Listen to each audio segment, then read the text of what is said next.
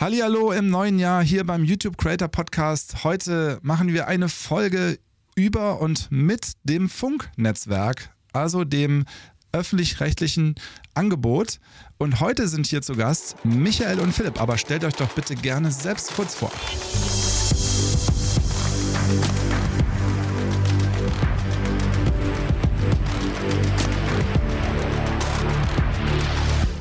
Ja, gerne. Äh, ich bin Philipp, äh, Philipp Schild. Ich ähm, bin jetzt seit gut drei Jahren Programmgeschäftsführer bei Funk ähm, und war oder habe davor, so seit 2016 gibt es ja Funk, äh, den Programmbereich aufgebaut.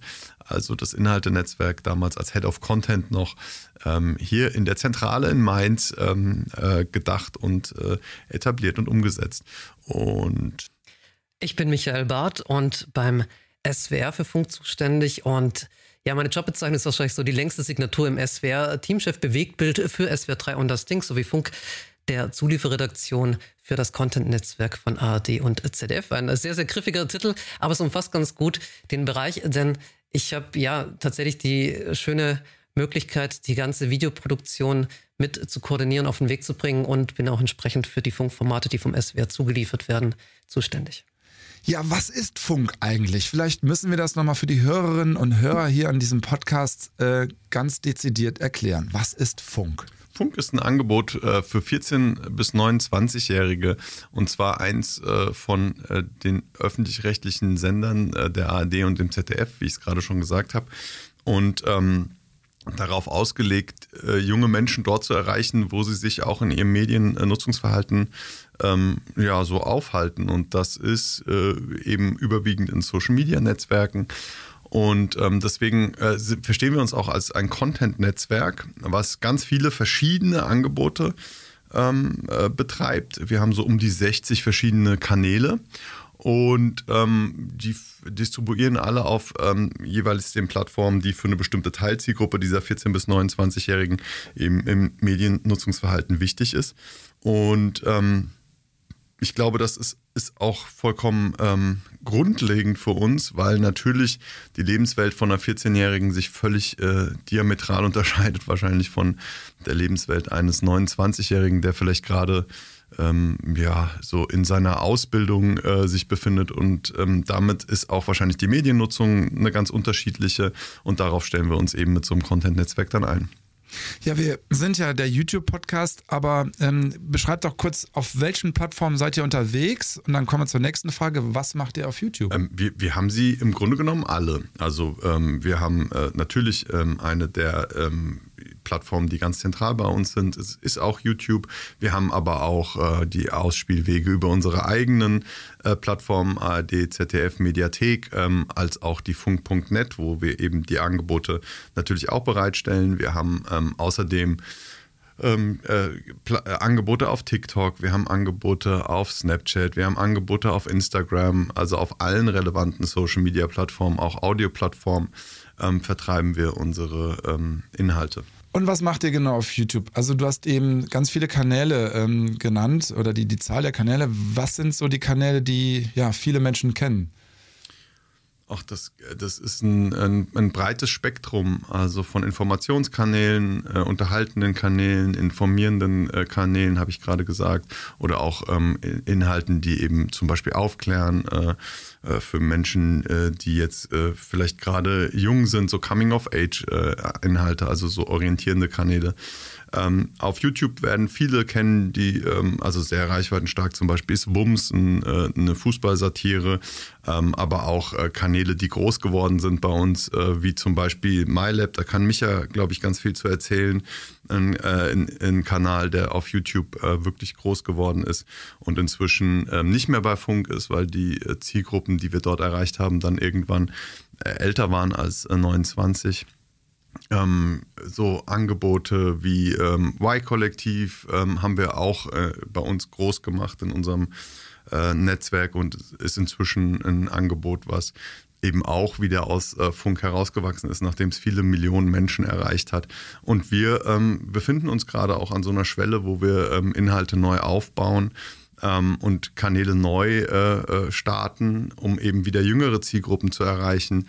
Ähm, das sind dann so äh, Kanäle wie zum Beispiel Hype Culture, äh, was neu gestartet ist und ähm, jetzt eine neue, äh, etwas jüngere Zielgruppe wieder mit anderen Inhalten ähm, erreicht, auch auf YouTube in dem Fall und ähm, ja, sehr erfolgreichen Start äh, hingelegt hat. Mhm. Du hast eben MyLab erwähnt. MyLab war, ich glaube, vor zwei Jahren ähm, das ähm, Video des Jahres, äh, das Most Trending Video auf YouTube. Corona geht gerade erst los, war der Titel. Und ähm, Michael, wie kommt es, dass ein Kanal äh, ins Funknetzwerk kommt oder startet er im Funknetzwerk? Ähm, wie ist dann da eine Zusammenarbeit? Wie kann ich mir das an einem Beispiel von MIT, zum Beispiel dem Kanal MyLab, da ging es um Wissenschaft ähm, oder geht es um Wissenschaft? Wie kann ich mir das vorstellen? Das war tatsächlich ein spannender Weg, der mit viel äh, Glück gesegnet war an der Stelle. Wir waren 2016 an dem Punkt, dass wir gesagt haben, wir würden gerne unter anderem neben anderen Kanälen einen Wissenskanal vom SWR für Funk produzieren und meine Kollegin Melanie äh, Gard hat sich damals dann auf die Suche gemacht und hat bei YouTube einen kleinen Kanal gefunden, The Secret Life of Scientists und das war der ursprüngliche Kanal von MIT, den sie eben ja selbstständig aufgebaut hat während ihres Studiums schon nebenher. Und wir haben sie gesehen und haben gedacht, ja, das wäre genau die Person, die wir suchen. Sie hat eine tolle Präsenz, sie kann gut erklären, sie bringt den richtigen Humor mit, sie hat offensichtlich Plattformexpertise. Also haben wir MIT angeschrieben und dann kam erstmal so ein bisschen äh, ja, der, der Rückschlag, ne? Sie war in einem Forschungsjahr an der Harvard University in Amerika. Und, wir, und Melanie kam in mein Büro, sagte, wir können sie nicht bekommen, sie kann, sie kann nicht, sie arbeitet in Amerika und so weiter. Und, hat, und sie hatte danach, wollte sie promovieren und sie hatte auch schon ein Angebot aus der Industrie für einen Job und so weiter und so fort. Und wir haben gedacht, so, nein, wir können sie nicht einfach so ziehen lassen. Und sind mit ihr nochmal ins Gespräch gegangen, weil wir wirklich so auf den ersten Moment an, äh, an Mai geglaubt haben. Und dann hat sie glücklicherweise dann auch ja zugesagt und hat mit uns zusammen den Kanal Schön Schlau entwickelt und mitbegründet. Und damit sind wir dann an meinem Geburtstag äh, damals, an meinem 38. Geburtstag am 8. September 2016 bei YouTube an den Start gegangen. Das war sogar noch vor dem Start von Funk. Es war natürlich dann noch nichts öffentlich gestellt an Content. Am 1. Oktober ist dann Funk offiziell gestartet 2016. Aber wir wollten ja vorbereitet sein. Entsprechend haben wir das alles soweit schon mal vorproduziert und gemacht. Und das hat sich dann tatsächlich recht langsam entwickelt. Philipp war damals noch Head of Content und wir haben uns regelmäßig ausgetauscht, haben über die Formate geschaut, haben ja auch intern dann Benchmarks, ne, die wir erreichen wollen, um zu schauen, ist das erfolgreich, wird das angenommen von der Zielgruppe, was wir da auch machen. Wir wollen ja nicht an den Leuten vorbei produzieren, sondern schauen, dass das auch wirklich auf das Interesse der Zielgruppe trifft. Und die Zahlen waren nicht gut. Wir hatten so, ich weiß nicht, nach einem Jahr waren es immer so zwei, drei mal vier, 5.000 Aufrufe pro Video. Und Philipp und ich saßen da so, oh Gott, wir erreichen die Benchmarks nicht, aber wir glauben daran. Es ist eigentlich, es ist ein toller Kanal und ich kann mich auch noch erinnern, wir haben eine Redaktionssitzung damals gehabt und haben gesagt, eigentlich sollte das der Goldstandard sein für Wissensformate bei YouTube. Und es war immer noch so mit einem äh, liebenswerten Hang zum Größenwahnsinn der Stelle. Wir waren weit davon weg, irgendwie erfolgreich zu sein. Aber wir haben dran festgehalten und haben weiter dran gearbeitet. Es gab dann auch die Umbenennung von Schön Schlau in MyLab, das war 2018. Und dann gab es so langsam die ersten Entschuldigung, Erfolge. wieso die Umbenennung? Ne, wir wollten ein, ein Relaunch machen und haben gedacht, es, das Format wird so sehr von Mai getragen, dass es auch mhm. richtig wäre, sie da im Titel zu haben. Und es war wirklich anfangs eine One-Woman-Show. Also Mai hat gedreht, geschnitten, recherchiert, die Skripte geschrieben, moderiert, Community Management gemacht. Meine äh, Kollegin Melanie hat die Grafiken beigesteuert, aber ansonsten war tatsächlich am Anfang alles bei Mai. Später gab es dann noch zwei wissenschaftliche äh, Mitarbeiter. Aber es war tatsächlich so sehr von ihr getragen und auch, ja, wie sie auch bis zum Schluss gesagt hat, ihr Baby. Und das haben wir gedacht, das sollte auch im Titel sich widerspiegeln. Und wann ist dann sozusagen aus den 5000 äh, mehr geworden? Das war so nach den ersten eineinhalb Jahren ging es schon mal ein bisschen hoch. Wir hatten damals ein Video gemacht. Unge hat äh, diese Milch ist Gift-Geschichte rausgehauen und darauf haben wir reagiert und Maya hat das Ganze mal eingeordnet und hat mhm. das äh, wissenschaftlich aufgedröselt. Und es war so der erste Achtungserfolg, kann man sagen, der aber noch nicht zu einem konstanten Wachstum geführt hat. Es war mit, mit kleinen Schritten, aber wir haben damals auch verstärkt dann geschaut, welche Themen sind gerade in den Trends. Wie mhm. können wir äh, Dinge einordnen, die die Zielgruppe bewegen? Wo können wir wirklich einen Mehrwert auch bieten und leisten? Und das hat sich tatsächlich dann ausgezahlt und mit der Zeit wurde die Community, die Freunde der Sonne wurden mehr und das Ganze ist gewachsen. Und als dann natürlich Corona kam und nochmal Wissenschaftsjournalismus einen ganz anderen Stellenwert auch plötzlich im Mainstream erfahren hat, da hat Mai sich sehr früh engagiert, um Aufklärung bemüht und da kam dann auch eben dieses Video zustande, das du vorher schon erwähnt hast. Corona geht gerade erst los, das war 2020 und das hatte dann sechs Millionen Aufrufe und plötzlich hatte Mai ein äh, Bundesverdienstkreuz. Das war so von, wir haben einen Kanal mit 2000 Aufrufen zu, es gibt so äh, die, die, die höchsten Auszeichnungen für die Creatorin. Und wie ich finde, sehr verdient. Mai hat es großartig gemacht.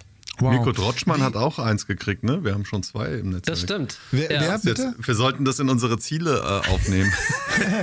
Mirko Drotschmann, Mr. Wissen to Go. Ja. Ich, ich möchte nicht einfließen lassen an dieser Stelle auch ein äh, früherer Kollege von mir. Er hat bei das Ding äh, gelernt hier beim SWR und ich habe vor vielen Jahren mit äh, Mirko äh, verschiedene Reportagen drehen dürfen. Bei den Burton European Open zum Beispiel, einem Ski- und Snowboard-Event, waren wir damals zusammen. Das heißt, äh, wenn wir irgendwann zu einem Jubiläum von Mr. To eine äh, Doku planen, ich hätte das äh, passende Material dazu am Start. Aha.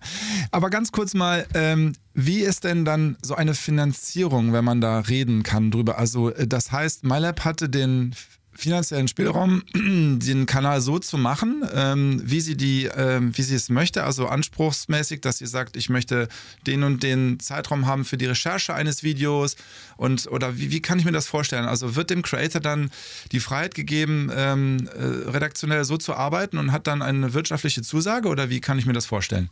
Ja, wir haben Mandatierungen, das heißt, es gibt eine Kalkulation. Wir gehen einmal mit den Creatoren dann realistisch durch, was sind die Kosten, die bei so einer Produktion entstehen und es variiert hier auch total, mhm. also in, in dem Aufwand und auch in den damit verbundenen Kosten. MyLab war ein sehr, sehr günstiges Format bis zum Schluss tatsächlich, weil Mai eben, wie gesagt, fast alles selbst gemacht hat. Das heißt, man hatte kein riesiges Team an der Stelle und sie hat bei sich zu Hause gedreht, man brauchte kein Studio und so weiter. Wir haben auch zeitweise das Premium Browser Ballett betreut. Das waren dann ganz andere Kosten, weil da halt große szenische Produktionen ja. gemacht wurden oder mal ein Videospiel entwickelt wurde. Bundesfighter 2 war das damals, ein sehr schönes Spiel. Meine Kinder spielen das heute noch. Insofern war gut investiert. Aber es war dann so, dass wir geschaut haben, was ist notwendig, um das Format so an den Start zu kriegen. Wir haben ein festes Budget für all unsere Formate insgesamt und müssen das entsprechend verteilen, müssen schauen, dass wir mit auskommen, wollen ja auch möglichst viel mhm. Content und möglichst viel Unterschiedliches generieren und zum Themenportfolio von Funk beisteuern. Und insofern gibt es natürlich einen finanziellen Spielraum, der wird aber im Vorfeld kalkuliert bei Gegebenheiten, die sich dann vielleicht doch nochmal ändern, kann das auch angepasst werden. Aber das ist eine ganz klassische ja, Produktion, äh, in die man so startet, dass man sagt, das ist der finanzielle Spielraum, können wir damit realistisch arbeiten. Und wenn wir da eine Übereinkunft dann hinbekommen und die haben wir bislang immer hinbekommen, dann legen wir los. Also ich glaube, man allgemein gesprochen kann man sagen, ähm, äh, du wirst auch äh, einen Teil dazu beitragen über den Rundfunkbeitrag, den du zahlst. Ähm, da geht ein kleiner Teil äh, eben auch an, äh, an Funk um die Programme zu finanzieren, die wir brauchen, um unseren Auftrag zu erfüllen, nämlich die 14- bis 29-Jährigen zu erreichen. Und äh, das sind dann so roundabout pro Jahr etwa 45 Millionen Euro, wo wir auch wirklich stolz drauf sind, dass wir hocheffizient arbeiten und ähm, weit über 80 Prozent äh, sind äh, von, diesen, von diesem Geld stecken direkt im, äh, in den Inhalten. Also wir haben keine großen äh, ähm, ja, über äh, ja so, so Strukturkosten oder so, ähm, sondern sind da, sind da sehr darauf aus, ähm, eben das Geld in den Produktionen zu haben. Und die Produktionen werden eben äh, von unseren ähm, Kolleginnen und Kollegen aus der Produktion ähm, kalkuliert. Das heißt also, da wird immer geguckt, wie Michael das gerade auch gesagt hat, wie viel Aufwand steckt da dahinter. Und das heißt, die können natürlich dann auch äh, unterschiedlich, ähm, unterschiedlich teuer werden, je nachdem, ähm, was da gemacht werden muss, damit am Ende das Programm rauskommt, was wir brauchen.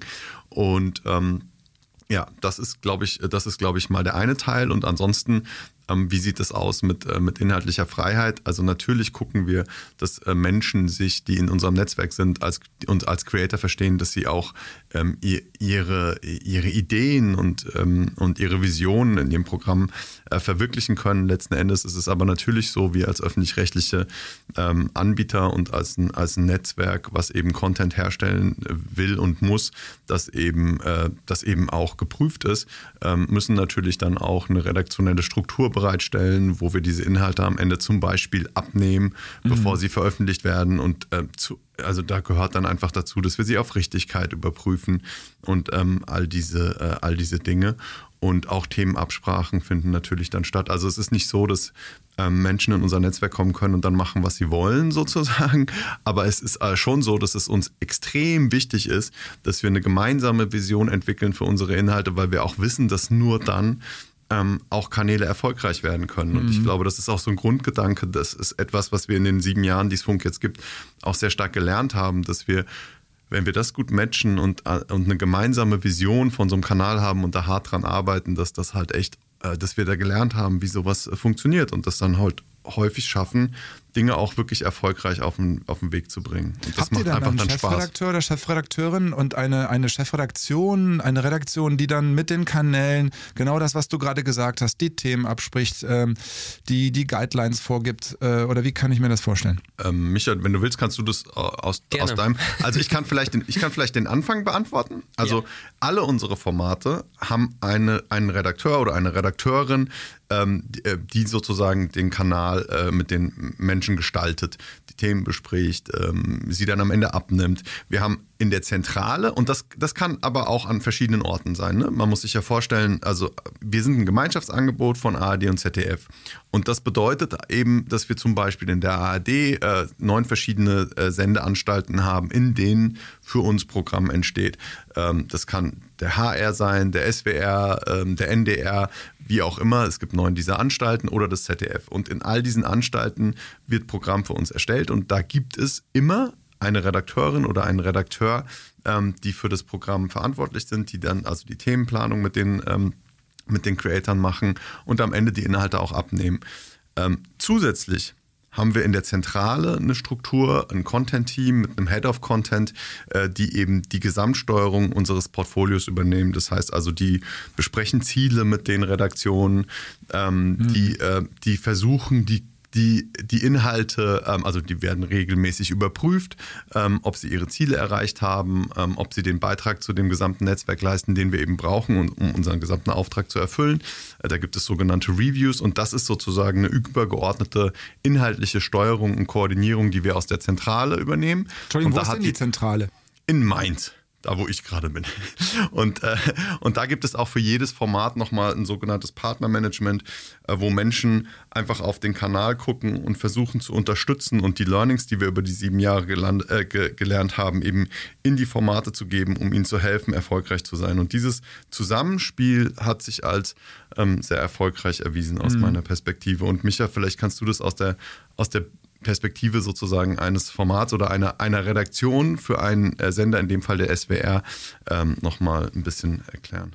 Ja, ich kann das vor allen Dingen auch erstmal unterstreichen, dass wir haben einen sehr, sehr guten Austausch zwischen den Zulieferredaktionen und der Zentrale. Und das ist super hilfreich und wichtig. Dann es sind viele Formate inzwischen bei Funk. Das heißt, da immer den Überblick zu haben, wo werden gerade welche Themen wie aufgegriffen und behandelt, wo können wir vielleicht was Ergänzendes leisten, wo können wir Doppelungen vermeiden. Das ist natürlich eine zentrale Frage. Und da haben wir mit unserem Partnermanager immer jemand an der Seite, der uns da ja auf dem Laufenden hält und immer auch den nötigen Input gibt. Und gleichzeitig ist es natürlich so, dass jedes Format in sich nochmal organisiert ist. Das heißt, es gibt einen betreuenden Redakteur, eine betreuende Redakteurin, die dann direkt mit Creator oder Produktionsfirma oder auch beiden im Austausch steht. Das Ganze wird dann im Endeffekt von mir verantwortet. Das heißt, es, meine, meine Kollegin hat es mal bei MyLab schön zusammengefasst. Wenn äh, MyLab Preise bekommt, ist es ihr Format. Wenn es Kritik und Beschwerden gibt, ist es mein Format. Und das funktioniert dann aber tatsächlich auch ganz gut, weil ich damit natürlich auch den Leuten den Rücken frei halten kann. Und das ist letztlich auch das, was wir versuchen. Wir versuchen uns da gut zu ergänzen, zu schauen, wer übernimmt welchen Bereich, wer trägt für was da die Verantwortung. Und das Tagesgeschäft liegt dann oder auch die Themenabsprache und so weiter liegt dann bei den jeweils betreuenden Redakteurinnen und Redakteuren, die Gesamtverantwortung bei mir. Und das wiederum dann im Austausch auch mit Stefan Spiegel, Head of Content bei Funk. Und auch da haben wir einen, einen sehr regelmäßigen, sehr guten Austausch. Und ich finde es auch sehr schön, wenn man sich das anschaut. Ich bin sonst auch in vielen anderen äh, Runden innerhalb der ARD unterwegs. Und wir haben oft ja, durchaus etwas kompliziertere Strukturen und natürlich ist das alles über viele Jahre gewachsen und gleichzeitig muss man immer da schauen, ist das auch wirklich effizient, was wir da äh, machen oder wie wir aufgestellt sind. Und bei Funk läuft das sehr, sehr mhm. vorbildlich. Also für mich ist Funk an vielen Stellen auch wirklich, was die Organisation angeht, was den Austausch angeht, auch was das Teilen von Learnings angeht, ein, ein, ja, ein Paradebeispiel, wie mhm. das öffentlich-rechtliche System funktionieren kann und auch funktionieren sollte. Also ich bin ja ähm, äh, in der Dachregion Pressesprecher bei YouTube und ich habe mal bei meinen Kollegen in Europa rumgehört und es gibt ähm, kein äh, vergleichbares Konstrukt in Europa, dass der öffentlich-rechtliche ähm, Rundfunk eines Landes solch ein Angebot äh, umsetzt. Ähm, seid ihr euch dessen bewusst? Ja. ja. Das ist ein Kompliment. Vielen Dank.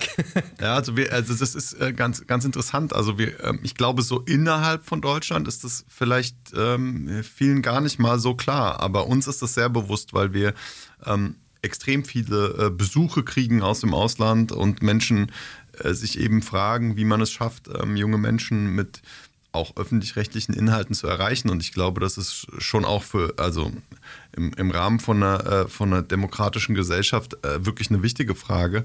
Ähm, die wir eben, auf die wir zumindest eine Antwort haben, weil ich glaube, in vielen Ländern ist es so, dass es äh, immer noch einen Generationenabriss gibt äh, durch eben die Mediennutzung äh, von jungen Menschen, die sich äh, eben in den letzten Jahren radikal gewandelt hat und äh, die, die schauen zumindest eben nicht mehr alle ähm, äh, Fernsehen oder, oder hören Radio, in Teilen sicherlich schon noch. Ich glaube auch gerade die Jugendwellen oder jungen Wellen der ARD machen da einen guten Job noch aber oder ja oder konstant und äh, da ändert sich natürlich auch die Strategie äh, sicherlich mit der Zeit, ähm, dass man da auch Audio-Podcasts ein bisschen äh, stärker in den Fokus nimmt. Das funktioniert. Ähm, in der ARD und im ZDF gibt es natürlich auch ähm, die Idee, über eine gemeinsame Streaming-Plattform eben auch junge Menschen verstärkt anzusprechen. Ich glaube, das sind alles gute, gute Strategien und Tendenzen. Allerdings haben wir es eben einfach durch unseren Ansatz geschafft, diesen Generationenabriss schon auch einfach vor Jahren zu verhindern. Und das haben äh, viele andere äh, Länder und äh, Rundfunksysteme meines Wissens nach ähm, nicht geschafft. Und äh, so kommt es eben, dass ähm, viele sich hier mit uns darüber auch austauschen. Ich halte es auch ein Stück weit für einen Teil oder einen Beitrag zur Generation Gerechtigkeit. Alle bezahlen den Rundfunkbeitrag und entsprechend sollte auch für alle da Programm entstehen. Und das ist natürlich das, was wir bei Funk für die junge Zielgruppe machen. Wie viele Millionen junge Menschen erreicht ihr denn? Könnt ihr da mal ein bisschen hinter die äh, Kulissen ähm, schauen lassen, äh, uns hier, oder ja. geht das nicht? Ähm, doch, kann man schon gut sagen. Also es gibt ähm, eben in unserer Zielgruppe, die wir erreichen müssen, ähm, gut 14 Millionen Menschen, die zwischen 14 und 29 sind in, in Deutschland. Und äh, 86 Prozent äh, dieser Menschen kennen uns schon nach sieben Jahren. Und das ist, glaube ich, wirklich was, äh, wir sind schon länger, ein bisschen länger auf diesem Niveau, auf diesem Bekanntheitsniveau, was äh, wirklich gut ist. Und ähm, wir haben. Kennen die äh, Funk oder kennen die einen Kanal von Funk? Die kennen entweder Funk gesamt oder eben einen der Kanäle. Mhm. Und ähm, 34 Prozent äh, nutzen äh, zumindest mal ein Funkformat mindestens einmal in der Woche, also auch wirklich regelmäßig. Und äh, über 70 Prozent ähm, äh, haben uns einfach auch schon mal genutzt. Das sind schon, ähm, glaube ich, respektable Werte.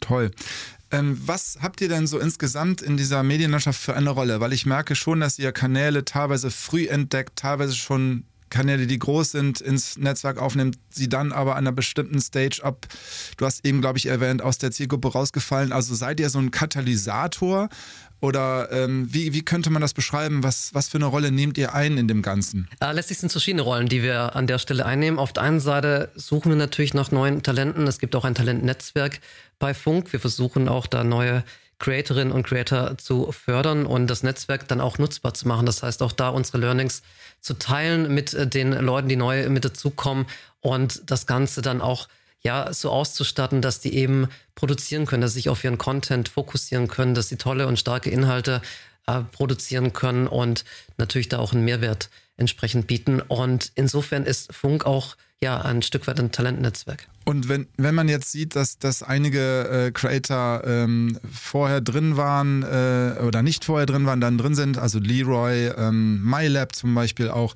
wird dann da so ein Schema angesetzt, okay, jetzt ist die Zielgruppe zu alt geworden und, und äh, MyLab ist, glaube ich, jetzt im Fernsehen, oder? Kann das MyLab, sein? Ja, MyLab, also hm. My, MIT hat eine Sendung bei ZDF Neo und ist da auch dann glaube ich, den, den nächsten Schritt gegangen, der für sie auch spannend und, und wichtig war. Na, Mai kam auch schon so aus dem Stand-up-Bereich, das heißt, sie hat sehr, sehr gern vor Publikum performt und hat da natürlich auch wieder jetzt die Möglichkeit gehabt, sie hat so gern vom Publikum äh, performt, dass sie auch äh, ihr Welt, einen Weltmeistertitel Information Stepptanz hat. Insofern, wow. Mai kann auf allen, ja, mit den äh, Penguin Tappers, wenn ich mich recht erinnere. Und Mike kann also auf allen Bühnen performen und das war für sie so der nächste Schritt. Wir haben aber natürlich auch Formate, bei denen die Zielgruppe rauswächst oder mitwächst. Das sehen wir auch sonst bei den Radiosendern, die wir haben, auch da, na, die Leute wachsen ein Stück weit mit und bleiben dann vielleicht dem Format oder der Marke treu, aber sind irgendwann nicht mehr in der Zielgruppe. Auch das gibt es natürlich dann bei Funkformaten, ja. Ich glaube, was wir, was wir für den Markt sind, ist auf jeden Fall ähm, äh, eine Art von Katalysator für Menschen, die äh, ein wahnsinniges Potenzial haben. Also das ist auch wirklich, ist auch unser Ziel. Wir wollen diese Menschen sehen, wir wollen diese kreativen Potenziale sehen und wir wollen die großen Medienmarken, Programmmarken von morgen äh, äh finden, die jetzt noch äh, klein sind und wollen äh, versuchen, mit den Menschen, die diese Potenziale haben, zusammen äh, diese komplett auszuschöpfen, indem wir dann manchmal auch auf Zeit äh, äh, eben äh, Support bieten, ähm, natürlich auch einen finanziellen Rahmen, eine gewisse Planbarkeit, ein großes Netzwerk, in dem man einfach Informationen und Learnings austauschen kann. Ähm, und ich glaube, das hilft einfach Menschen, sich auch ein Stück weit zu professionalisieren und hilft dann natürlich auch, diese Potenziale langfristig abzurufen. Und das gelingt uns bisher jedenfalls wahnsinnig gut.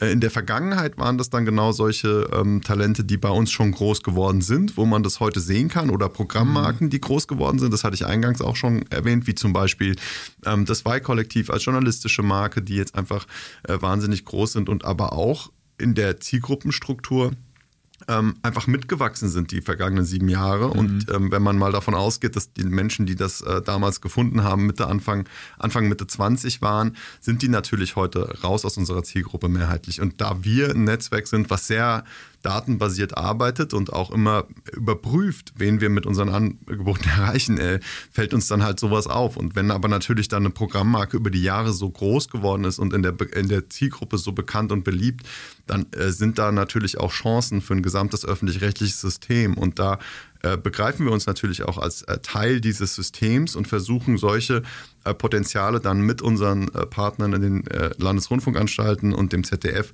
weiterzuentwickeln und eben anzuschließen, sage ich jetzt mal, nach oben, ähm, damit die vielleicht auch sogar nochmal in, in den nächstes Level reinkommen können. Und das funktioniert auf der einen Seite im Moment ganz gut, so dass wir auch dann dadurch bei uns im Netzwerk wieder Platz schaffen, weil wir haben ja ein begrenztes, ähm, ein begrenztes Potenzial mit Blick auf unsere Ressourcen.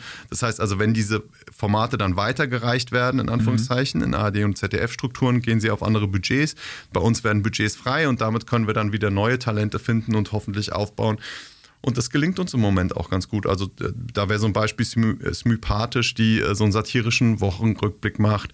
Ähm, total beliebt ist schon in der Zielgruppe, gerade Grimme-Preis gewonnen hat. Also das mhm. geht dann, also da haben wir offensichtlich ein ganz gutes Händchen im Moment.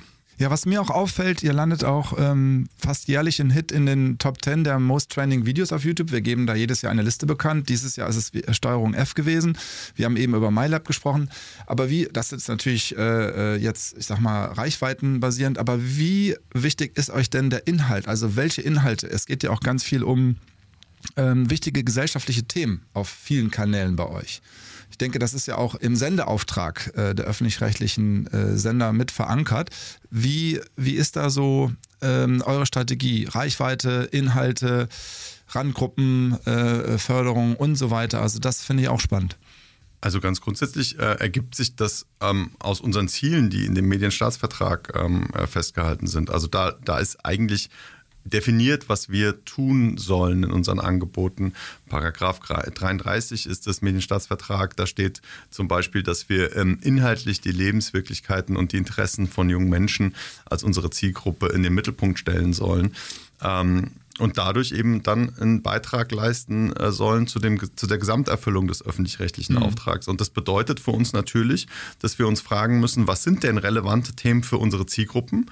Ähm, auf der einen Seite äh, und auf der anderen Seite, was sind gesellschaftlich relevante Themen, die wir einfach übersetzen müssen, damit junge Menschen sie auch äh, gut verstehen können. Und ich glaube, das ist auch, das ist immer in unseren Köpfen drin, ähm, dass, wir, dass, wir diesen, äh, dass wir diesen Beitrag leisten müssen, weil, also ich persönlich bin auch sehr davon überzeugt, ähm, dass uns sonst eine Gesellschaft auseinanderbricht, wenn Menschen sich einfach medial in einer jungen Zielgruppe schlecht repräsentiert fühlen, und das ist in Deutschland extrem der Fall, ähm, dann, dann, muss es ein, dann muss es ein Angebot geben, was sich darum kümmert. Und das begreifen wir ganz stark als unseren äh, zentralen Auftrag, ähm, da auch diese ganz diese mhm. Situation mhm. zu verbessern und dazu beizutragen, dass Menschen in der Zukunft äh, das Gefühl haben, dass sie eben durch äh, Medien ähm, auch in ihrer Altersgruppe eine gute Repräsentanz erfahren. Und, mhm. und natürlich, weil das ist, das ist so ein, das ist so eine uralte Frage, die den öffentlich-rechtlichen Rundfunk immer beschäftigt. Ähm, will man auf Reichweite äh, äh, zielen oder also äh, im Grunde genommen Massenthemen abfrühstücken oder muss man sich auf äh, Sparten, also, also auf, so, auf, so, auf so kleine Nischen konzentrieren, um eben seinen gesamten Auftrag zu erfüllen. Und das, was toll ist an Funk, ist, dass sich das wir das eigentlich auflösen können, weil wir sowohl das eine als auch das andere machen können. Äh, wir haben die Gesamtheit unserer Zielgruppen im Auge und äh, definieren unsere Ziel, äh, Ziele, weil du ja auch nach Reichweiten gefragt hast, immer in Abhängigkeit äh, davon, wie groß die äh, in diesem Teil erreichbare Zielgruppe ist. Also mal so ein ganz plastisches Beispiel, wenn wir ein Angebot machen wie Hand drauf für eine gehörlosen Community ähm, dann, dann wissen wir ja, wie viele Menschen es ungefähr gibt, die dieses mhm. Angebot potenziell nutzen können. Und das heißt also, unsere Ziele richten sich dann danach und sind natürlich, wenn sie realistisch sind. Das heißt also, die, die, äh, die Ziele sind äh, dementsprechend nicht absurd hoch, sondern also im, im, im Vergleich zu anderen äh, Formaten, sondern dementsprechend angepasst und kleiner. Und das bedeutet also, dass wir ähm, dass wir sowohl Angebote für, ähm, äh, für Teile unserer Zielgruppe machen können, die vielleicht ähm, ein besonderes Bedürfnis haben, was, wo wir sehen, dass der Markt das noch nicht so äh, im Blick hat oder auch vielleicht nicht im Blick haben kann, ähm, weil sich das schlechter ähm, äh, finanzieren lässt, äh, vielleicht über zum Beispiel Werbeerlöse. Ähm, und da können wir dann äh, reingehen und können natürlich äh, mit dem, was uns unser Auftrag ermöglicht, ein gutes Angebot machen und unsere Ziele entsprechend realistisch äh, kalkulieren. Und das ist insgesamt auch etwas, was wir schon sehr stark im Blick haben, auch wenn wir mit, ähm, wenn wir über zum Beispiel journalistische Angebote reden, ist es ja häufig so, dass sich, ähm, ich sage jetzt mal so richtig harte Themen ähm, auch nicht so gut äh, ähm, äh, vermarkten lassen auf einer Social Media Plattform, weil ähm, ähm, einfach Werbetreibende da vielleicht nicht so gerne ihre, ihre äh, Anzeigen schalten. Und das ist für uns natürlich aber auch schon eine gute Chance, weil wir mit unseren Informationsangeboten auch traditionell bei Funk ähm, sehr erfolgreich sind. Ich würde es gerne noch kurz ergänzen. Wir versuchen das tatsächlich auch sehr differenziert anzugehen, also teilweise sogar in einem einzelnen Format. Das heißt, wir haben jetzt beispielsweise das Format Crisis auf YouTube, ein Kriegs- und Krisenreporter-Format und haben da natürlich die großen Konflikte unserer Zeit drin. Unsere Reporter sind da entsprechend vor Ort. Es sind an der Front mitunter auch und ja, natürlich Ukraine ein großes Thema. Aber wir versuchen auch innerhalb dieses Formats andere Konflikte abzubilden und in andere Länder zu reisen, die eben medial nicht so präsent sind, hm. bei denen aber auch ja viel Schlimmes passiert und bei denen es auch gilt aufzuklären und aufzuzeigen, was da teilweise mit den Menschen gemacht wird und in welchen schweren und schlimmen Situationen sich die Leute dort äh, vor Ort befinden. Und insofern haben wir dann auch innerhalb eines Formats, wie jetzt beispielsweise eben Crisis, große Themen, bei denen wir davon ausgehen können, dass sie eine größere Reichweite auch erzielen werden, weil es einfach Themen sind, die gerade sehr im Fokus stehen. Aber wir versuchen diese Reichweite des Kanals dann auch dafür zu nutzen, ja, so ein bisschen den Fokus auch auf Themen und auf Regionen in diesem Fall zu richten, die sonst medial nicht so präsent mhm. sind, um eben auch da ja, aufzuzeigen, was da vor Ort passiert. Das klingt für mich alles so logisch und so toll. Ähm, jetzt kann ich mir vorstellen, dass vor sieben Jahren dann einer von euch da ins äh, Büro des äh, Chefredakteurs der ARD Rundfunkanstalten äh, gegangen ist und einen One-Pager hingelegt hat und hat gesagt, that's my plan, let's go. Ähm, oder? Ja, ungefähr so. Nein, es war, es war tatsächlich ein etwas längerer Weg. Also ursprünglich sollte Funk auch ein Fernsehangebot werden. Es gab die Digitalkanäle, es gab ZF Kultur und 1 Plus. Auf 1 Plus gab es schon eine sogenannte junge Schiene, wo ab 18 Uhr ja jüngere Formate von der jungen Zielgruppe gelaufen sind.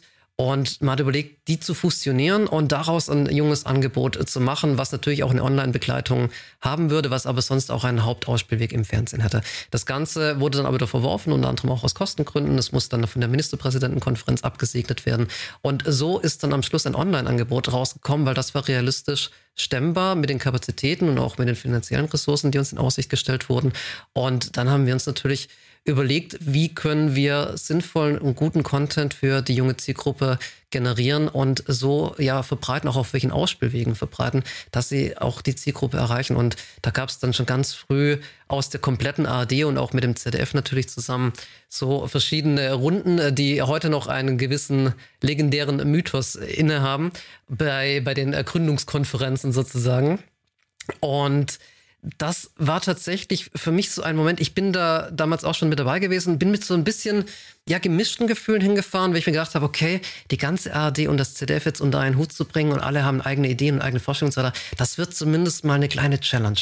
Und ich bin mit einem sehr glückseligen Lächeln aus dem Gesicht wieder rausgegangen, weil ich feststellen durfte, das funktioniert. Ich hatte damals bei diesem ersten Treffen das Gefühl, okay, das kann klappen, das könnte richtig gut werden. Und was damals schön war zu sehen, in allen Bereichen, und ich hatte damals natürlich auch nicht mit allen ARD-Häusern und dem ZDF so wahnsinnig viel Kontakt, gab es einfach Leute, die wollten was Neues kreieren, die wollten es machen mhm. und die wollten neue Wege beschreiten in der Verbreitung, in der Produktion, in der ganzen Organisation innerhalb, also die Struktur innerhalb und auch wie wir mit Produktionsfirmen und Creatoren arbeiten. Und das war damals so schön zu sehen und dieses Spirit ist tatsächlich bis heute bei Funk geblieben und das ist so kostbar und so großartig und deshalb, äh, ja, gehe ich jeden Tag immer noch äh, sehr, sehr gerne zur Arbeit und liebe das, was wir, was wir machen dürfen weil wir da einen Austausch haben und ein vertrauensvolles Verhältnis.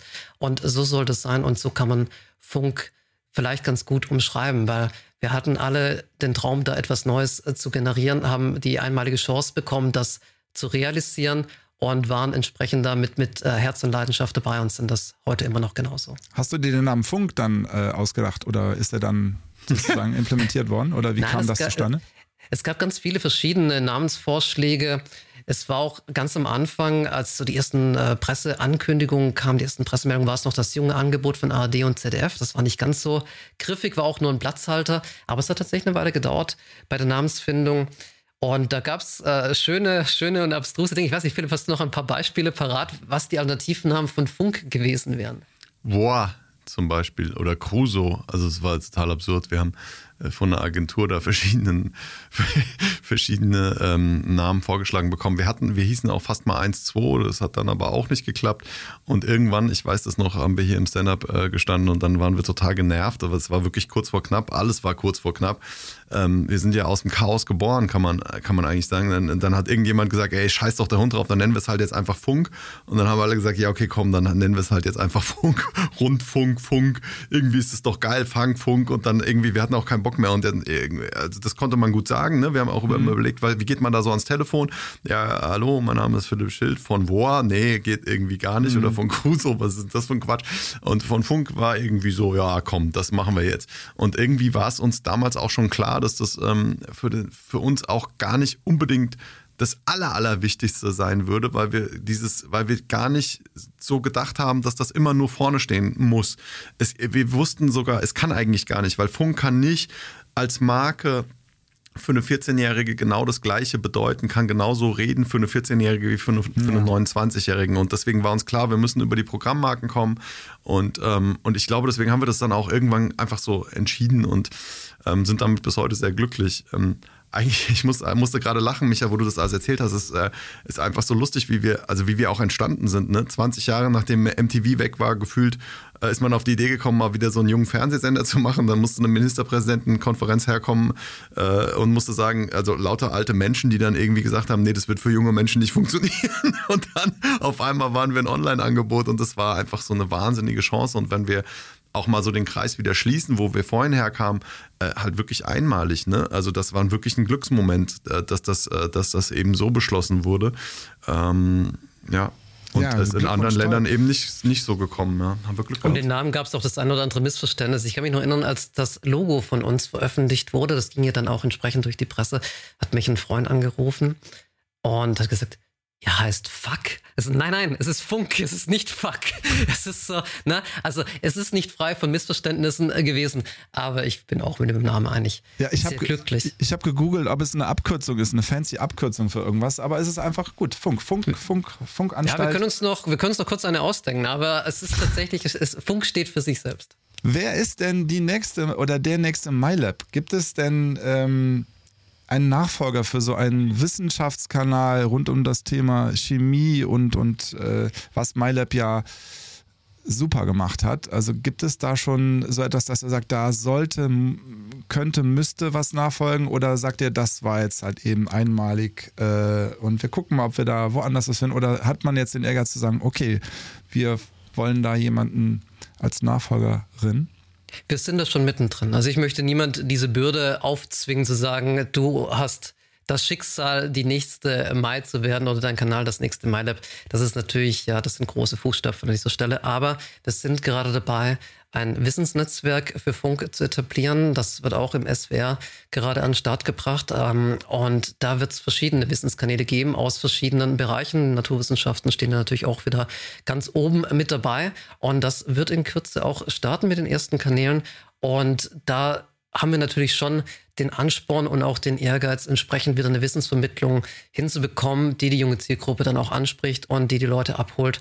Und insofern wird es nicht einen Nachfolger oder eine Nachfolgerin für MIT geben, aber es wird natürlich weiterhin Wissensformate geben, die genau diesen Weg mhm. weiter verfolgen wollen. Gibt es denn, äh, wenn jetzt so Mega-Erfolge wie jetzt MyLab oder äh, Mirko, Mr. Wissen to Go ähm, auch Riesenreichweiten erzeugen, dass der Budgettopf innerhalb der ARD, ZDF größer wird? Seid ihr schon immer bei 45 Millionen gewesen? Äh, ist das gewachsen? Kann das noch wachsen? Sollte das noch wachsen? Das, äh, es sollte immer, aber es tut es nicht. Nein, also wir haben tatsächlich mit dem Budget gestartet und haben das jetzt auch mehrere Jahre so beibehalten, auch beibehalten müssen. Wir sind natürlich alle darauf bedacht, entsprechend sorgsam mit den Gebührengeldern umzugehen und die sind natürlich auch mit einer Begrenzung dann versehen, weil sie ja auch nach einem gewissen Schlüssel aufgeteilt werden auf die verschiedenen Angebote, auf die verschiedenen Sender und so weiter und so fort und sind daraus aber auch ja schon immer in der Situation gewesen, uns genau zu überlegen, was wir mit den Möglichkeiten machen und wie wir das Ganze investieren und möglichst ja gut und sinnvoll einsetzen können. Aber eine, eine Erhöhung des Budgets, eine spürbare, hatten wir so jetzt noch nicht erfahren dürfen. Ich glaube, ich kann, ähm, also über die Jahre, die wir haben, ähm, ist, es, ist es jetzt zumindest die letzten äh, Jahre eben sehr, sehr gleichbleibend gewesen äh, immer so roundabout die 45 Millionen Euro. Und das geht natürlich dann auch für uns schon mit einem äh, spürbaren Kaufkraftverlust äh, einher. Wenn man sich das einfach mal statistisch äh, hochrechnet, die Jahre, die es jetzt uns gibt, dann sind wir da echt schon äh, in der Nähe von 20 Prozent Kaufkraftverlust. Das ist, ähm, ist, nicht so, ist nicht so ganz einfach. Und ähm, da machen wir uns natürlich auch stark dafür, dass wir einen Ausgleich bekommen, zumindest, weil wir auch echt davon überzeugt sind, dass das im Sinne von, einem, von einer generationengerechten Budgetverteilung ähm, ähm, einfach angesagt ist. Und ähm, muss man aber auch jetzt fairerweise sagen, dass der öffentlich-rechtliche Rundfunk insgesamt eben äh, gerade starken Sparbemühungen unterworfen ist und dass, ähm, ja, dass, dass das Geld halt nicht überall verfügbar ist, weil was jetzt wir ähm, anfragen, muss ja irgendwo herkommen. Und ähm, ich glaube, das sind einfach Anstrengungen, die der öffentlich-rechtliche Rundfunk gerade insgesamt äh, auch macht, um ähm, Generationengerechtigkeit auch abseits von äh, Funk in den Budgets ähm, ja, zu gewährleisten. Was mich jetzt nochmal interessieren würde, ist, ähm, ihr habt ein Angebot für junge Menschen. Die ganze Video- Welt, die dreht sich ja sehr schnell. Wir haben Shortform-Content auch auf YouTube ähm, jetzt im Angebot. Ähm, YouTube ist eine Plattform, die sehr multiformatmäßig ähm, aufgestellt ist. Man kann live machen, man kann Longform, wo viele große äh, Kanäle von euch äh, eben auf dem Querformat unterwegs sind. Es gibt auch neue Sachen. Comedy-Kanal, El Jamal, der im Shorts-Bereich ist bei euch. Also wie entdeckt er die neuen Möglichkeiten auf YouTube, ähm, der Kurzfilmsektor. Das Podcasting äh, wird bei uns demnächst auch ähm, äh, in einem besseren Erlebnis ähm, zusammengefasst sein. Wie ähm, nehmt ihr solche Sachen wahr und wie stellt ihr euch solche Veränderungen ein? Es kommt jetzt ein Zeitalter der KI. Ja, es gibt immer mehr KI-Tools für, für eure Kanäle, für eure Creator auf YouTube. Ähm, wie geht ihr damit um? Für uns ist das äh, natürlich ganz zentral und wir merken das äh, sehr schnell, weil wir im äh, sehr stark im Kontakt mit unseren Zielgruppen sind und eben solche Veränderungen in der Mediennutzung ähm, dadurch auch sehr schnell wahrnehmen. Und das hat für uns bedeutet, dass wir so, äh, dass wir relativ ähm, ähm, stark um äh, gebaut haben, unser äh, Netzwerk in Richtung auch von äh, Vertical Videos. Ähm, das heißt, äh, wir haben da einfach ähm, Kompetenzen aufgebaut, wie diese Inhalte gut funktionieren und, ähm, und gucken uns einfach genau an, was sind da unsere Chancen. Also zum Beispiel, dass wir äh, im Grunde genommen zum Beispiel bei jemand wie Jamal einfach einen hohen Wiedererkennungswert haben, äh, der dafür sorgt, dass das zum Beispiel auf äh, YouTube Shorts einfach sehr, sehr gut funktioniert für uns. Äh, oder dass wir da auch so äh, Besonderheit haben wie einen starken Longtail-Effekt. Ähm, teilweise dann so Pushs auch nach zwei bis sechs Wochen sehen. Ähm, äh, und ähm, ja, also dass wir dann, dass wir da einfach diese ähm, Besonderheiten von, äh, von neuen Formen oder Mechaniken auf den Plattformen versuchen sehr schnell zu verstehen und unser Netzwerk darauf einzustellen. Und ich glaube, das ist auch etwas, oder das ist auch das Einzige, was wir als Netzwerk eigentlich tun können, eine Struktur aufzubauen, die es uns ermöglicht, sehr schnell mit Veränderungen in unserem Markt umzugehen. Ich glaube, das ist was, was einfach in unserer DNA auch äh, wahnsinnig stark implementiert ist. Und ähm, dadurch sind wir in der Art, wie wir als Medienunternehmen äh, funktionieren, auch, würde ich jetzt mal sagen, sehr, sehr stark, ähm, ja, also sehr unterschiedlich zu anderen Medienunternehmen. Also wir sind zum Beispiel äh, wenig top-down äh, organisiert hier in der Zentrale, sondern ähm, holokratisch ähm, organisiert, äh, soweit das bei uns funktioniert. Ähm, und das bedeutet eben, dass Menschen in ihren Rollen äh, sehr schnell und äh, Entscheidungen treffen können, weil sie eben diese Befugnis dazu haben und wir uns deswegen auch auf solche Veränderungen in unserer Umwelt quasi, in unserem Markt äh, besser einstellen können. Weil was sonst, und das haben wir am Anfang bei Funk dann tatsächlich relativ schnell erlebt, was sonst äh, schnell passiert ist, dass Menschen äh, mit Veränderungen äh, konfrontiert sind in ihrem äh, Job, in ihrer, in ihrer Umwelt und dann nicht genau wissen, wie sie damit umgehen sollen, weil das das erste Mal ist, dass irgendwie sowas passiert. Und dann fragen sie eben ihre Chefin oder ihren Chef und die Chefin oder Chef wissen es dann auch nicht und dann kommt es in so eine Führungsrunde und auf einmal bist du eigentlich in Führungsrunden damit beschäftigt, Sachen zu entscheiden, von denen du keine Ahnung mehr hast, weil die eigentlich viel zu weit von deinem Aufgabengebiet in den Fachexpertisen äh, liegen, diese Fragestellungen. Beantwortest sie dann aber trotzdem, weil du ja Chef bist und dann, dann machst du eigentlich lauter Quatsch und entscheidest eigentlich, äh, machst schlechte Entscheidungen und kümmerst dich nicht mehr um die Strategie von so einem Netzwerk. Und da sind wir eben weg und dadurch sind wir ein Netzwerk, was, glaube ich, sehr schnell sich auf Veränderungen einstellen kann und dann auch sehr schnell lernt, wenn das Mediennutzungsverhalten der Zielgruppen sich zum Beispiel verändert. Und meiner Meinung nach ist das die einzige Art und Weise, wie wir in so einem Medienumfeld überhaupt erfolgreich sein können. Mhm. Das ist, für mich ist das ein sehr faszinierendes Feld, weil wir, ähm, weil wir einfach verstanden haben, ähm, wie wir uns in so einer VUCA-Welt äh, ähm, eben gut aufstellen. Und VUCA bedeutet, wir sind in einem volatilen Umfeld, also ähm, das, die, die, das, das gesamte Mediennutzungsverhalten zum Beispiel unserer Zielgruppen verändert sich äh, total schnell. Äh, wir sind mit unheimlich vielen Unsicherheiten konfrontiert. Also ähm, egal was für eine, äh, was für eine strategische Entscheidung wir treffen äh, wollen, wenn wir uns das, wenn wir uns die dann nochmal fundiert äh, als Entscheidungshilfen zugrunde ziehen, dann ist es häufig ja, mit, damit verbunden, dass wir in einem sehr, sehr unsicheren äh, Situation landen. Wir sind äh, in einer hochkomplexen Umgebung. Ähm, ähm, auch aus den gleichen nachvollziehbaren äh, äh, Gründen und letzten Endes ähm, in einem Umfeld, was wir, was man im Amerikanischen dann mit Ambiguity äh, äh bezeichnet, also das heißt jede äh, Situation, die man sich ähm, analysiert, ist einfach, hat einfach mehr, mehrere Dimensionen. Also du hast eigentlich immer so eine mehrdeutige, ähm, äh, vielschichtige ähm, ähm, ähm Grundlage, auf der du entscheiden musst. Und wir haben bei Funk, glaube ich, da eine gute Grundlage für alle diese ähm, äh, Komponenten oder für alle diese Fragestellungen gut umzugehen. Also mit Volatilität in unseren Märkten gehen wir eben äh, so um, dass wir eine Struktur geschaffen haben, ähm, äh, die, wo Menschen eigen auf, äh, in ihren Fachexpertisen ähm, Entscheidungskompetenzen haben. Dadurch sind wir schnell. Ähm, wir gehen mit Unsicherheiten so um, dass wir eine wahnsinnig große Datenbasis uns geschaffen haben. Unsere eigenen Systeme, übrigens auch sehr viel KI-Anwendungen, die wir selber programmieren ähm, äh, und da einfach eine hohe Expertise geschaffen haben, eben Entscheidungshilfen auf Datenbasis ähm, äh, zu generieren. Wir sind mit Komplexität, gehen wir so um, dass wir nicht eine total komplizierte ähm, äh, ähm, ähm, also eine kom total komplizierte Strategie als Antwort auf eine total komplizierte Umwelt haben, sondern wir haben eine Strategie, die äh, für alle in unserem Team nachvollziehbar auf drei Säulen äh, sich ausrichtet. Das sind unsere größten Herausforderungen und die kennen hier auch alle und die helfen dann eben auch beim Entscheidungen treffen. Und am Ende ist es so, dass wir ähm, eine Fehlerkultur versuchen zu etablieren, die Menschen dann auch dazu bringt, obwohl Dinge komplett äh, mehrdeutig sind, egal was du entscheiden willst und eine, die Entscheidung, die du treffen willst, hochwahrscheinlich ähm, ähm, auch falsch sein kann, weil du es im Moment eben, wo du es entscheiden musst, noch nicht besser weißt. Ähm, da versuchen wir eine Fehlerkultur dagegen zu setzen, damit Menschen wirklich auch keine Angst haben, Entscheidungen zu treffen, weil ich glaube, dass das dann der Stillstand von so einem Netzwerk ist, wenn Menschen dann aus so einem Angstreflex heraus, obwohl sie eigentlich äh, die Befugnis haben, Dinge zu entscheiden, sich am Ende lieber nichts mehr entscheiden, weil wenn es ja falsch sein könnte, kann es ja am Ende sein, dass du einen auf den Deckel kriegst. Und ich glaube, dass das einfach gesagt ist, wobei so einfach, war das jetzt einfach, ist wahrscheinlich doch eine ganz schöne Latte von, äh, von Infos und man kann da natürlich jetzt noch sehr tief ins Detail reingehen. Aber äh, in der Umsetzung ist es halt, äh, ist es halt echt eine Herausforderung, ein Medienunternehmen so aufzustellen, dass das dann auch alles funktioniert. Und ich glaube, dass wir da echt einen ganz guten Job gemacht haben.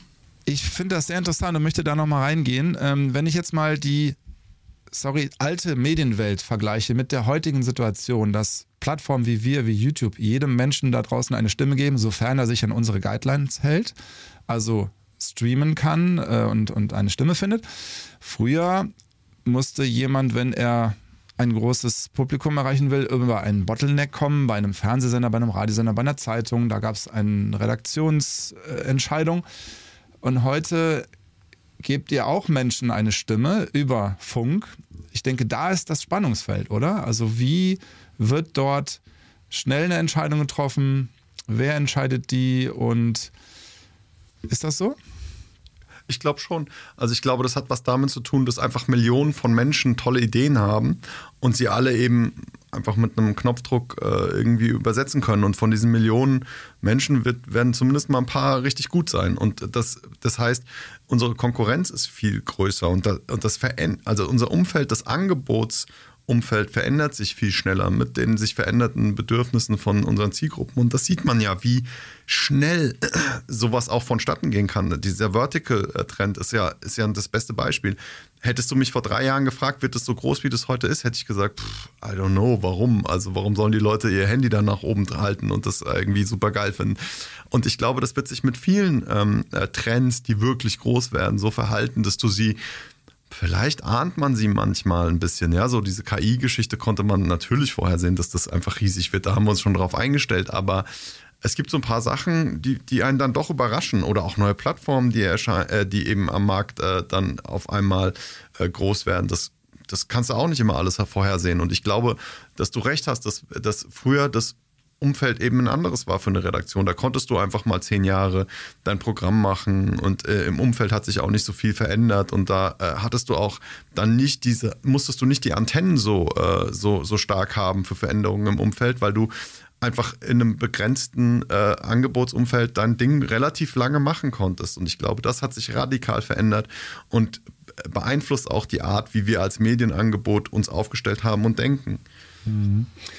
Jetzt habe ich mal eine Frage was uns angeht. Ihr seid tagtäglich, äh, minütlich ähm, setzt ihr euch mit uns als Plattform auseinander. Was haben, was, was wünscht denn ihr ähm, euch für YouTube oder was ist so unsere Rolle, äh, vielleicht auch in der Gesellschaft, ähm, aus, aus eurer beider Sicht? Also erstmal freuen wir uns, dass wir dann einen guten Austausch auch hier haben und Möglichkeiten haben. Wir haben es gerade auch äh, ganz aktuell, während bei einem äh, Video mussten wir noch eine eine Kleinigkeit ähm, äh, korrigieren oder beziehungsweise nochmal konkreter und besser einordnen. Und dann haben wir bei YouTube Ansprechpartner, mit denen wir in Austausch gehen können, dass man das Video entsprechend austauschen kann und wir da entsprechend auch die Möglichkeit haben, ja, direkt mit den Leuten, die zuständig sind, auf der Plattform in Austausch zu gehen. Das heißt auch da ein, ein gutes ein gutes Zusammenarbeiten und einen guten Austausch, was natürlich wichtig ist an der Stelle, weil wir sehr viel Content ja da auch releasen und auf der Plattform sehr präsent sind. Insofern ist es erstmal ja äh, sehr, sehr schön und gut zu wissen, dass man da nicht irgendwie in ein schwarzes Loch hinein kommuniziert, sondern auf der anderen Seite auch Leute sitzen, die dann eben auch ein offenes Ohr haben, wenn es dann mal irgendwo was zu korrigieren gibt oder wo wir nochmal draufschauen müssen.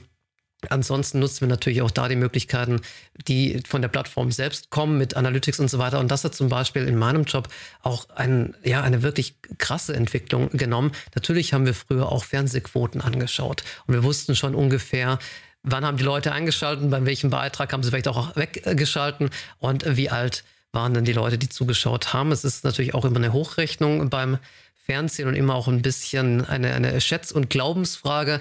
Und als ich mich dann zum ersten Mal mit den YouTube Analytics auseinandergesetzt habe, äh, bei den Formaten, die wir dann in den Start gebracht haben, war das schon eine ganz andere Welt. Man konnte viel genauer schauen, ob wir auch die Menschen wirklich erreichen, die wir erreichen wollen, konnte selbst auch nochmal die eigenen Ziele überprüfen und schauen, ob das denn auch so aufgeht, wie wir uns das vorstellen, ob das auch so angenommen wird. Und insofern war das für, für mich und meine Arbeit jetzt auch in der Formatentwicklung eine große Bereicherung. Mhm. Ich kann sagen, ähm, offene Standards vielleicht, ähm, die Verlinkung raus aus der Plattform auch, ähm, auch besser ermöglichen. Ich glaube, dass ähm, was bei YouTube aus meiner Sicht äh, schon sehr gut ähm, funktioniert, ist, dass es ein Bewusstsein dafür gibt, dass wir eben ähm, einen Auftrag haben, der auch ähm, in einem Staatsvertrag ähm, festgelegt ist und dass der gut geschützt ist, ähm, dass wir also irgendwie, wenn es zu Konflikten kommt, ähm, mit Community Guidelines ähm, äh, und das aber eben unserem Auftrag entspricht, der Inhalt, dass auch bei Moderatorinnen und Moderatoren von eurer Plattform klar ist. Das ist ja zum Beispiel auch schon mal zumindest erkenntlich bei vielen unserer Angebote, dass wir ein öffentlich-rechtliches Angebot sind. Das finde ich schon mal ganz gut. Ähm, ich glaube aber, dass man äh, noch mehr tun muss im Bereich äh, Plattformmoderation. Ich glaube, dass unsere Gesellschaft gerade ähm, sehr stark ähm, in, in, ja, polarisiert und dass ähm, es einfach auch gut wäre, wenn man noch mehr Expertise in den Moderationsteams hat. Also ich denke jetzt mal an so einen Konflikt wie den, äh, wie den äh, Terrorangriff auf Israel gerade, wo man einfach wahnsinnig stark merkt, dass in den, äh, dass es äh, wirklich also ähm, nicht haltbare Aussagen äh, auf den Plattformen gibt, die nicht immer alle erwischt werden dann tatsächlich durch äh, Plattformmoderation. und ich glaube, dass man da tatsächlich wahrscheinlich in, in so gesellschaftlichen äh, oder in so, in so, in so äh, Zeiten, in denen die gesellschaftlichen Spannungen stärker werden, auch wirklich mehr investieren muss. Das wäre ähm, ein bisschen ähm, ja, so mein Wunsch und das ist auch was, was mhm. wir als Netzwerk gerade stark denken. Vielen Dank, das nehme ich mal mit. Wenn es jetzt um die Zukunft geht, ähm, was ist denn euer Wunschziel? Was wollt ihr nochmal so entwickeln? Ich muss jetzt schon wieder auf MyLab kommen, also dass ihr nochmal so einen MyLab-Moment in einem anderen Sektor, äh, in einem anderen Genre Gibt es da Träume, Wünsche, Ziele? Ich glaube, das Ziel und der Wunsch ist eigentlich immer bei all den Formaten, die wir machen, dass wir die angestrebten Zielgruppen erreichen, dass wir den Leuten wirklich ja einen Mehrwert bieten können, dass wir Menschen informieren, dass wir Orientierung geben, dass wir auch unterhalten. Und deshalb ist ja auch das Themenportfolio so breit gestreut von Funk und ja so ausgerichtet, wie es ist. Und das ist, glaube ich, so mit einer der, der Kernelemente von Funk. Wir sind hier, um Content für die junge Zielgruppe zu machen. Und dass dabei dann auch große Erfolge mitunter dabei sind, ist sehr, sehr schön. Ist nicht immer ganz kalkulierbar. Ne? Das, ich habe es ja vorher bei MyLab skizziert. Das war jetzt in den ersten Monaten nicht absehbar, dass das mal so groß wird. Ist natürlich aber ein ja, sehr schöner Effekt und einfach schön zu sehen, dass das angenommen wird, was wir da anbieten. Ich habe neulich eine Studie ähm, äh, gesehen, in der ähm, in unserer Zielgruppe es rauskam, dass ein, ein riesiger Teil, ich glaube, es waren über 40 Prozent der Menschen sich eigentlich wünscht, dass sie in der Vergangenheit äh, groß geworden wären. Und das fand ich so traurig. da habe ich echt gedacht, ähm, das ist äh, echt, echt leider nachvollziehbar, weil wir so viele Krisen hatten, die diese jungen Menschen irgendwie jetzt miterlebt haben, ähm, die sie irgendwie verdauen mussten. Und ich und einer der Hauptgründe war, dass sie das, ähm, dass sie gesagt haben, dass ihnen irgendwie so ein Gefühl von Gemeinschaft fehlt und so Zusammenhalt und äh, in der Gesellschaft und in ihrem Umfeld. Und ich glaube, dass das ist eins unserer größten äh, Ziele, dass wir Menschen ähm, ja, dass wir Menschen begleiten äh, in diesen schwierigen Zeiten und ihnen das Gefühl geben, dass sie eben nicht alleine sind, dass sie, dass sie, äh, dass sie mit ihren ähm, ja, Sorgen auch gehört werden und ähm, wir vielleicht auch äh, Lösungsangebote machen und ihnen zeigen, dass sie die Welt mitgestalten können. Denn das ist so das Zweite, was man aus der PISA-Studie weiß, dass in Deutschland der Anteil äh, derjenigen, die glauben, unter den 15-Jährigen, dass sie ähm, etwas äh, dazu beitragen können, wie sich ihre eigene Zukunft darstellen wird. Das ist in Deutschland mit, ich glaube, 40 Prozent äh, der niedrigste Wert äh, mhm. unter den äh, abgefragten Ländern in Industrienationen ist. Und das ist, glaube ich, was, wo man einfach, wo wir die Chance haben, mit unserem Auftrag was dazu beizutragen, dass sich das verbessert. Und deswegen, deswegen, ich kann da nicht auf ein Format zielen, sondern es ist halt unser gesamter, ja, unser gesamter Auftrag, diese Vision quasi. Wow. Wir haben ganz viel über Funk gesprochen, äh, wie es losgegangen ist, ähm, wie ihr es macht, was ihr machen wollt. Was ist denn mit euch beiden als YouTube-Konsumenten? Was schauen Michael und Philipp denn so privat, um mal so ein bisschen euch näher kennenzulernen? Zeig mir deine YouTube-Frontpage und ich weiß, wer du bist.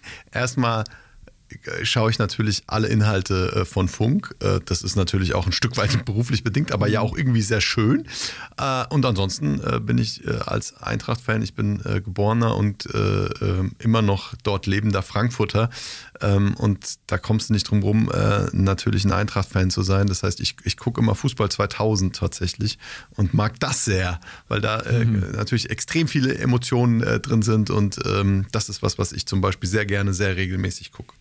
Es gibt eine schöne Parallele dann bei Philipp und mir. Ein Fußballfan war ich nie, aber ein großer Musikfan. Und das heißt, wir haben auf der einen Seite dann das äh, Kiss-Interview zur letzten Show im Madison Square Garden. Nach 50 Jahren, am 2. Dezember letzten Jahres, haben die ihren letzten Auftritt da gespielt. Und Paluten und German Let's Play, was dann von meinen Kindern kommt. Insofern ist immer eine spannende Mischung. Ansonsten können wir uns auf Wrestling-Content einigen. Das heißt, das ist dann von beiden Seiten mit drin. Aber es ist eine wilde Mischung. Und ansonsten natürlich auch die Funkformate. Und das ist auch immer spannend zu sehen. Auf der einen Seite, natürlich ist es Teil meines Jobs zu schauen, was da passiert und auch wie die Reaktionen sind und so weiter und so fort. Und auf der anderen Seite merke ich dann immer wieder, dass es einfach ja, toll aufbereitete äh, Themen sind, die mich selbst dann auch dran halten. Und auch da gibt es dann eine Schnittmenge mit meinen Kindern, die dann in der Schule auch wieder Mr. Wissen to Go Videos äh, gezeigt bekommen äh, mhm. äh, und dann voller Stolz sagen können, ja, mein Papa kennt den. Aber es ist tatsächlich, es ist tatsächlich eine ganz wilde Mischung. Und das ist ja auch das Schöne an der Plattform. Man kann auf YouTube nach all den Jahren, ich nutze die Plattform, seit es sie gibt, immer was Neues entdecken, weil hier einfach so unfassbar viel Content veröffentlicht wird. Und ja, entsprechend ist da für, für alle von uns was dabei. Und die Mischung ist spannend, ja. Was steht denn auf deinem T-Shirt? Wir sehen es hier bei, per Google Meet äh, Videoschalte. Auf meinem äh, T-Shirt steht Motley Crue, auch eine, ah. eine Band, eine Band, äh, die ich äh, sehr mag und auch äh, schon seit meiner Kindheit verfolge. Ich habe mit äh, drei Jahren meine erste Kiss-Schallplatte geschenkt bekommen, Kiss Alive damals von der Tochter von Freunden meiner Eltern. Ich saß da irgendwie den ganzen Abend fasziniert vor diesem Plattencover und am Ende des Abends hat sie mir diese Platte geschenkt und ich habe die auch immer noch, die Schallplatte. Und so kam ich dann da irgendwann rein in die ganze Hardrock- und Metal-Szene und das war dann schon befremdlich. Ne? So auf einem kleinen Dorf aufgewachsen in der Nähe von Tübingen und ich habe dann im äh, Kindergarten eben weniger mich für die Autos oder die, die Holzzugstrecke interessiert, sondern habe dann eher irgendwie die Musik äh, mitbringen wollen und habe dann äh, früh mit allen möglichen Events da ja äh, Kontakt gehabt. Motley Crue war einer davon. Ansonsten die Ärzte, was auch schwierig war, die Ärzte in den 80ern, jede zweite Platte wurde indiziert wegen aller möglicher mhm. Texte, die schwierig waren. Und ähm, ich glaube, es hat meine Eltern vor die ein oder andere Herausforderung gestellt, was ich da so mir gewünscht habe und was ich hören wollte. Und aber als ich dann mal, äh, ich hatte eine Lungenentzündung und lag da äh, ziemlich erschöpft und äh, kaputt da nieder und meine Mutter hat mich dann eher mit neuer Musik versorgt und hat mir unter anderem von Motley Crue Shout at the Devil gekauft. Mhm. Ich bin in einem katholischen Haushalt aufgewachsen, aber Shout at the Devil war dann trotzdem okay, war dann trotzdem mit dabei. Ich finde schön, wie lange du jetzt schon über Musik redest und das finde ich was Schönes, weil meine 13-jährige Tochter hat Zugang zu Musik jetzt. Früher musste man sich ja, ich bin im CD-Zeitalter aufgewachsen, jedes Ding kaufen. Ähm, Fat Boys damals, weiß ich noch, meine erste CD. Und ähm, meine Tochter hat jetzt einfach, äh, klar auch mit Werbung oder Premium, Zugang zur, zum ganzen Musikkatalog. Ähm, und das finde ich das Schöne, dass, dass man halt eben auch schon in frühen Jahren das ganze Angebot der Musikgenres hat. Ist eine schöne Errungenschaft, glaube ich, von, von ähm, ja, diesem Tech-Zeitalter. äh, wie man auch sieht, du hast auch gerade sehr, sehr viel und lange über Musik geredet. Schön. Ich bin da immer ein bisschen hin und her gerissen an der Stelle. Auf der einen Seite, ich sehe es bei meinen Kindern auch, die entdecken Musik aus allen Jahrzehnten und das ist unfassbar kostbar, weil es eben nicht nur in einer kleinen Bubble unterwegs sind oder was gerade auf dem Schulhof gehört wird, sondern da wirklich, wie du schon sagst, so das ganze äh, musikalische Schaffen der Menschheitsgeschichte quasi vor äh, sich ausgebreitet haben und mit einem Klick erreichbar haben. Auf der anderen Seite denke ich mir manchmal, es ist eigentlich schade, weil wenn ich so zurückdenke an meine Kindheit und Jugend, auf eine Schallplatte oder CD musste man halt auch eine Weile sparen. Ich konnte mir dann mit meinem Taschengeld eine pro Monat äh, kaufen. Das mhm. heißt, ich habe mich sehr bewusst damit auseinandergesetzt, habe inzwischen auch eine sehr große Sammlung an Schallplatten und CDs über die Jahre und ich habe sie alle gehört und ich kann bei fast allen auch alle Texte auswendig mhm. mitsingen. Ich treffe die Töne leider nicht, aber ich kann die Texte. Und das ist halt was, Komplett weil es richtig. eben, weil es, weil es nicht so viel gleichzeitig gab, war das Einzelne für mich dann entsprechend umso kostbar. Ich konnte auch Stunden zubringen, vor den Plattencovern zu sitzen, mm. vor Iron Maiden zum Beispiel, mit tausend schönen Details, die es da zu entdecken gibt. Auf der Pyramide von Iron Maiden, Power Slave, ist eine Mickey Maus versteckt. Sucht, mm. sucht sie, sie ist zu finden in den Hieroglyphen. Und deshalb, ich bin immer ein bisschen hinhergerissen, aber ich sehe das schon auch bei meinen Kindern. Äh, gerade mein ältester Sohn, der entdeckt gerade tausend Bands teilweise die aktuell sind, teilweise die dann wirklich äh, vor, keine Ahnung, 20, 30 Jahren ihren Peak hatten. Und das ist schon schön zu sehen. Und kürzlich kam er auch äh, sehr stolz zu mir gesagt, ich habe was Neues entdeckt. Das ist eine großartige Band. Du musst sie anhören. Judas Priest war es, was ihm ausgespielt wurde und Painkiller, das Album, was ihn fasziniert hat, ich glaube 1990 erschienen und jetzt eben auch ja auf YouTube. Also den Videoclip dazu gefunden und war komplett fasziniert. Ich glaube, äh, es ist nicht mehr aufhaltbar. Der, der Musikkonsum ist mittlerweile ein anderer. Ich habe da mit äh, unserem Musikchef Leo Kohn, ich glaube, der Name sagt dir was, ähm, ähm, damals Run DMC ähm, mit, mit begründet, äh, begleitet. Und er sagte, früher auch wie du, hat man vor einer Platte gesessen und hat sich hingesetzt und hat die Musik äh, aufgesungen, konsumiert. Heute ist es halt einfach ähm, viel schnelllebiger. Ähm, aber andererseits ist es auch so, dass ich halt eben mit meinem Sohn äh, die Super Bowl ähm, Halbzeitshow Michael Jacksons Auftritt gesehen hat und seitdem kann er mit Michael Jackson was anfangen. Das ist halt ja. super interessant. Also und ihr entdeckt auch Musik zusammen und das finde ich halt immer auch das Schöne. Du hast es gesagt, das Musikarchiv ähm, der Menschheit, ähm, es wird immer kompletter und es ist auf YouTube auffindbar. Das macht mir so Spaß dabei auch. Ja, das verstehe ich. Und mit der Super Bowl Show hast du auf jeden Fall deinen Bildungsauftrag und die frühkindliche Musikerziehung äh, hervorragend erfüllt. Es war, glaube ich, auch der erste wirklich große Super Bowl Auftritt. Davor gab es immer so die Marching Band, ja. die da ihre kleine Formation getanzt hat und dann kam Michael Jackson. Wobei ich muss, jetzt seitdem, mal, ich muss noch mal rausfinden, ob jetzt er, weil taucht ja auf mehreren Stellen auf, ob das Doubles waren. Das weiß ich gerade. Das, das wäre jetzt die Doubles. nächste Stufe. Waren, ne? Äh, es waren Doubles, Hologramme gab es da noch nicht, aber es war eine großartige Performance. Ich habe das damals auch gesehen. Ich bin kein Football-Fan, aber wie gesagt, großer Musikliebhaber und äh, habe mir dann da die Nacht um die Ohren gehauen, um diese Übertragung zu sehen. Und ich wurde nicht enttäuscht. Und seitdem ist natürlich der Super Bowl-Auftritt zu der Ritterschlag mhm. für die ganz Großen im Musikgenre. Aber Michael Jackson hat auch da wie an so vielen Punkten äh, den Standard gesetzt. Und ich kann mich auch erinnern, auch das habe ich auf YouTube dann wiederentdeckt und meine Kinder auch. Den Auftritt von Michael Jackson beim äh, ich glaube, 25-jährigen Jubiläum von Motown war aus seinem ursprünglichen Plattenlabel. Er hat da mit seinen Brüdern performt, dann hat er noch Billie Jean performt und zum ersten Mal den Moonwalk gemacht. Und es sah wirklich aus, als ob er über die Bühne schwebt. Und die Faszination, die ich da als, äh, weiß nicht mehr, vier-, fünfjähriger hatte, die haben meine Kinder heute auch, weil sie es eben hier auch entdecken und sehen können. Und das ist schon sehr, sehr schön, solche Momente dann auch äh, zu teilen und zu sehen, wie eine neue Generation davon fasziniert ist. Ja, das ist alles äh, super spannend, eure, eure eigene ähm, ähm, Sehgewohnheit auf YouTube auch mal ähm, erfahren zu haben. Ganz lieben Dank. Ich danke für eure Zeit. Ich weiß, eure äh, Zeit ist äh, knapp bemessen.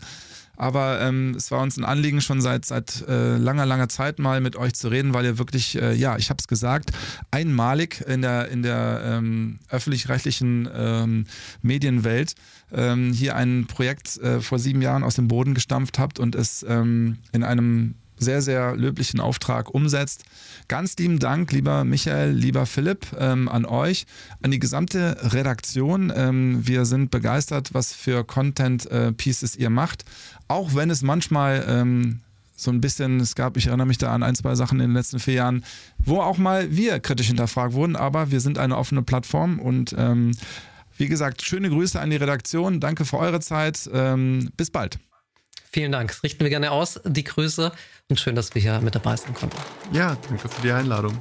Ciao.